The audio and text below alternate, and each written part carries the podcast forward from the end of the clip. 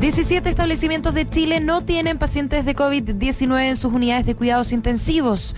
De 128 hospitales y clínicas que tienen habilitadas las UCI, el 13,2% está libre de personas graves por coronavirus. Expertos indican que el avance en el proceso de vacunación masiva ha sido clave en esta tendencia. Por otra parte, la positividad cayó a 1,11%, lo más bajo en toda la pandemia.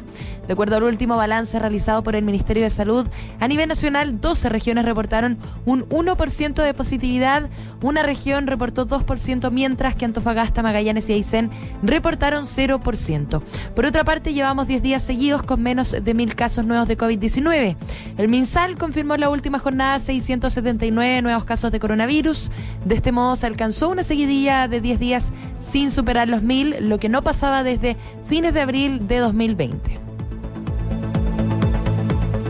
El cobre arrancó la semana con una fuerte alza de 3,53%. Se trata del mayor incremento diario desde finales de febrero debido a que la demanda por el metal rojo aumentó según los analistas luego de que los inversionistas optaran por aprovechar los precios más bajos. Con esto este lunes el principal producto de exportaciones del país cerró en la Bolsa de Metales de Londres en 4,189 dólares la libra. La tormenta Henry tocó tierra este domingo en el estado de Rhode Island Estados Unidos, provocando una serie de inundaciones y cortes de suministro eléctrico en varias zonas.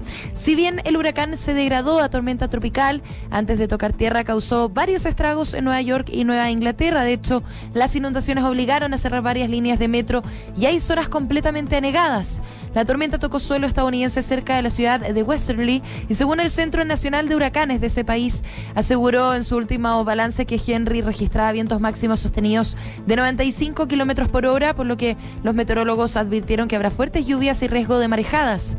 Ahora, hay que dejar en claro que las tormentas tropicales se convierten en huracanes cuando sus vientos alcanzan más de 119 kilómetros por hora.